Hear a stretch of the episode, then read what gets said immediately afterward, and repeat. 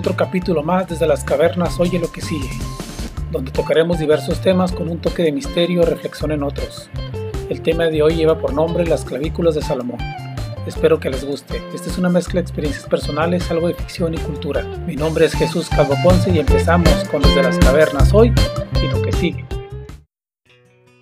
Bueno, todo empezó cierto día en que un amigo me llamó y me dijo que acababa de ver un libro en las segundas de San Pedro y San Pablo esta es una parroquia que se encuentra en la colonia Altavista y que lleva muchos años con la venta de artículos y comida afuera de la misma. En fin, este libro tenía por nombre Las clavículas de Salomón y era un libro de magia, en este caso de teurgia, o sea, alta magia. Mi amigo ya sabía de mi afición por estos temas, así que no dudó en llamarme. Me dirigí lo más pronto que pude al punto en cuestión. No fuera a ser que alguien más comprara ese libro. Ya estando ahí no pude aguantar la emoción que sentía. Lo tomé y me empezó a palpitar el corazón de forma acelerada. Así que tomé aire ah, y me calmé. Ya más tranquilo, pregunté sobre su costo, con aire de indiferencia. A lo que me contestaron, estaba anotado en la solapa. Al verlo, el precio era ridículo para el valor que tenía ese libro. Reí para mis adentros sabiendo la joya que acababa de adquirir. Así que lo compré. Ya con el libro en mi casa empecé a darle un vistazo, esta vez de forma general. Me llamaba de sobremanera su portada, el olor de sus páginas y sobre todo la magia que irradiaba. Era sin duda un libro poderoso. Después de hacer esto lo guardé cuidadosamente en un cajón y lo dejé por el momento. Después de esto aproveché que era temprano, además domingo, así que visité a un grupo de amigas religiosas que tenían esos entonces. Eran de la congregación de María Dolorosa. Ellas me miraban como si de otro religioso más se tratase. Así que vimos una película, comimos y al final cantamos algunas canciones que ellas les gustaba que les tocara.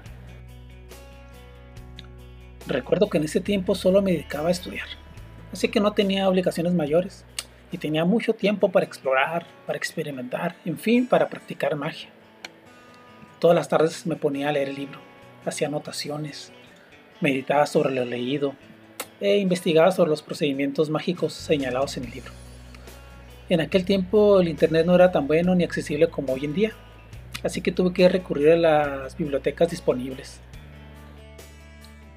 Después de haberme empapado lo suficiente empecé a realizar pequeñas ceremonias, una especie de preparativos para una ceremonia mayor. El libro era muy específico en sus procedimientos y complicado de efectuar. Por ejemplo, para tener una daga ceremonial se requería una serie de pasos, materiales y hasta días propicios para dicha ritualización. Así que me hice experto en conocimientos de plantas, animales, posiciones planetarias, regentes espirituales y toda una serie de conocimientos de habilidades necesarios para realizar el acto mágico. Esto me llevó aproximadamente medio año. Durante el proceso de entrenamiento, todas las tardes me quedaba viendo el horizonte, al astro rey, en su puesta. Esto lo hacía casi como hipnotizado, pues sentía su llamado. Me llenaba de una sensación increíble, sentía un poder inmenso recorrer todo mi cuerpo. Era como una energía que recorría cada una de mis células, conectándome con el cosmos mismo. Cada día que pasaba iba adquiriendo una especie de conciencia, no solo del entorno, sino de mí mismo. Era como si formara parte con el todo. En este proceso realicé varias prácticas, meditaciones y ayunos. Esto era importante para purificar mi espíritu, pues el realizar alta magia consistía en invocar entidades superiores y para poder realizarlo debías prepararte tanto física, mental pero sobre todo espiritualmente. Por eso era muy importante que no dudases ni un instante en lo que se iba a realizar, pues sería catastrófico en sus resultados. Sería de personas que se habían vuelto locos al momento de contactar una deidad o simplemente morían del susto. Después de mucho trabajo, de meditaciones y ayunos, estaba listo. Así que tomé una mochila con todo lo necesario para el procedimiento mágico y me dirigí hacia los cerros. Ya había escogido el lugar adecuado con anterioridad. También esto había sido complicado, pues tenía que estar propicio para esto. Después de unas dos horas llegué al sitio. Eran aproximadamente las 11.30 de la noche. El ritual debía comenzar a las 12 en punto. Hice todo conforme a lo planeado. Todo el procedimiento lo tenía apuntado en un libro especial que dispuse para la ocasión. Lo más difícil fue mezclar los metales, los cuales ya fundidos sirvieron para hacer la clavícula. Esto no es otra cosa que una especie de moneda con ciertos símbolos y diagramas, cuya función es atrapar demonios, como si de un contenedor se tratara. Los demonios o demonio en cuestión quedan bajo tu mando, y no es que deseen servirte, pero los símbolos los obligan. La configuración de las clavículas te dan ciertos poderes, la que estaba realizando tenía el poder de trasladarte a cualquier lugar que quisieras. Esto es en el plano físico. La única condición era que durante el viaje no abrieras para nada los ojos, pues caerías desde las alturas. El demonio te trasladaría y en cuestión de segundos estarías en tu destino. La verdad tenía mucha curiosidad de ver si realmente funcionaría. Y por si acaso me preparé para un viaje de dos días. Para esto decidí ir al Cairo, Egipto. Después de terminar la clavícula, realicé las invocaciones y el ritual fijado. Posteriormente tomé la clavícula y la coloqué en un recipiente con agua. Por último, la saqué, la amarré a un cordón de piel y la colgué a mi cuello. Cerré los ojos y realicé mi petición. Para esto ya tenía puesta mi mochila para el viaje, por si las dudas. La verdad no creí que fuera a funcionar, pero pues ya había invertido mucho tiempo en esto. Así que alcé la voz y pronuncié lo siguiente. Por tu poder precioso, Adonai, llévame al Cairo, Egipto. Colócame en lugar seguro dentro de la ciudad. Que así sea. Esperé un momento y de repente sentí como la tierra se estremeció levemente y me vi suspendido. O al menos eso pensé, pues no iba a abrir los ojos, Sentí como mi rostro era tocado por el viento y volví a sentir otra vibración bajo mis pies. Entonces todo quedó tranquilo y después de un rato abrí los ojos. Duré un momento para entender dónde estaba. No reconocía el lugar y mi mente se sintió confundida por unos instantes. Jeje. Por fin lo asimilé. Lo había logrado en el Cairo, no lo podía creer, era increíble. Si era posible hacerlo, tanto esfuerzo valió la pena. Se me erizó toda la piel. Quería gritar de emoción, pero me contenté con un yeah con el brazo en señal de triunfo. Miré mi reloj de pulso y eran las ocho y media de la mañana, o sea que el viaje había sido instantáneamente. Aunque en ese tiempo no había Google Maps, o al menos no como ahora, antes de partir había realizado un mapa del Cairo y tenía marcados los lugares a los cuales contemplaba visitar. Solo pensaba durar dos o tres días como máximo, así que visitaría la ciudad y las pirámides. Entonces comencé a caminar. El clima era agradable, necesitaba ubicarme, pues no estaba muy seguro de dónde me encontraba. Caminando algunas cuadras miré la calle principal por la cual se podía ver el río Nilo. Mi plan era no alejarme mucho de los márgenes del río, pues este me serviría como referente. Además no contaba con suficiente dinero para los taxis y no quería usar el transporte público por miedo a perderme. Realmente estaba demasiado excitado. Me parecía increíble estar aquí.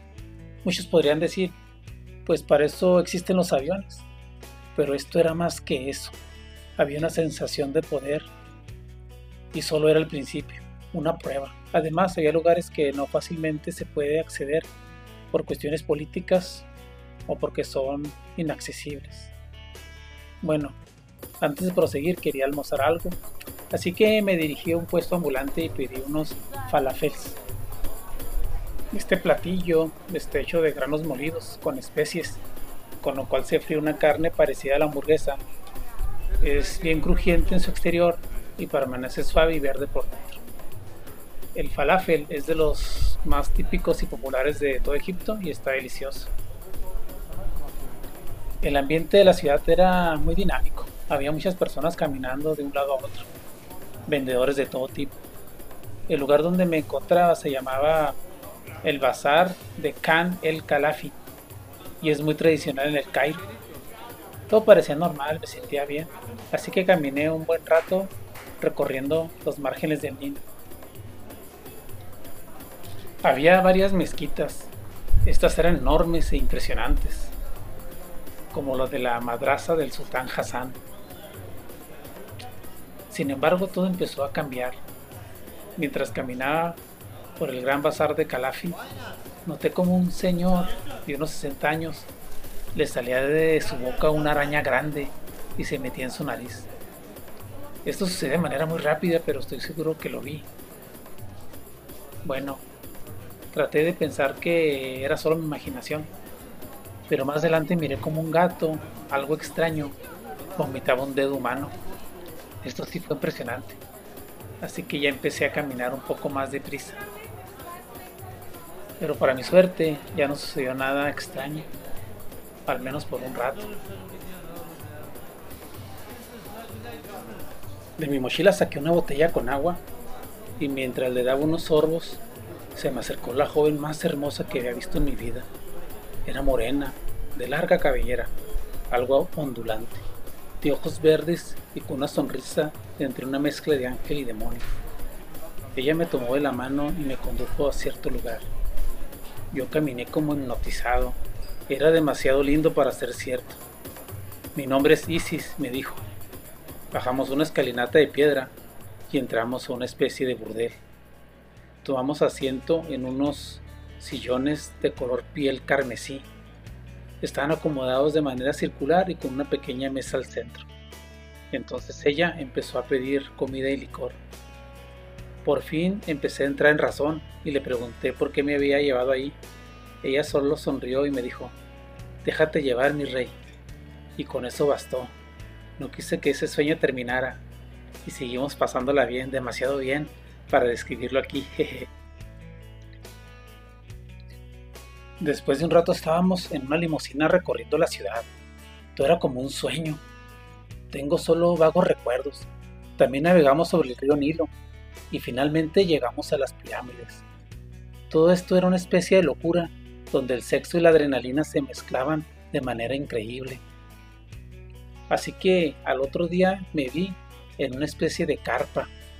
Estaba un poco indispuesto por lo de la noche anterior.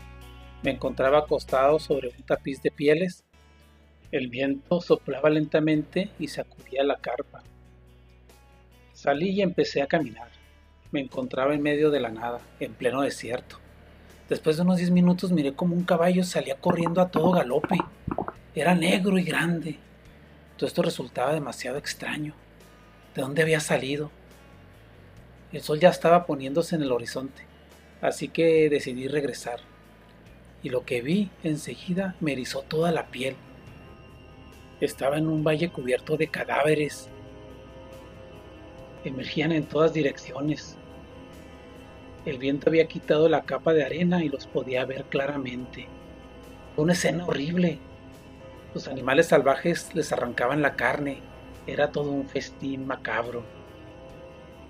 Al momento lo comprendí todo. Estaba en la antesala del propio infierno. Salí corriendo a la carpa. Ya estando dentro, respiré profundamente y me tranquilicé. Después de mi mochila saqué todo lo necesario para crear una barrera contra lo que se venía. Me habían tendido una trampa y ahora debía luchar contra el enemigo más terrible. Me esperaba una larga noche y muy difícil. Esclavé para mis adentros. Dios mío, ayúdame. En eso saqué sal y comencé el ritual.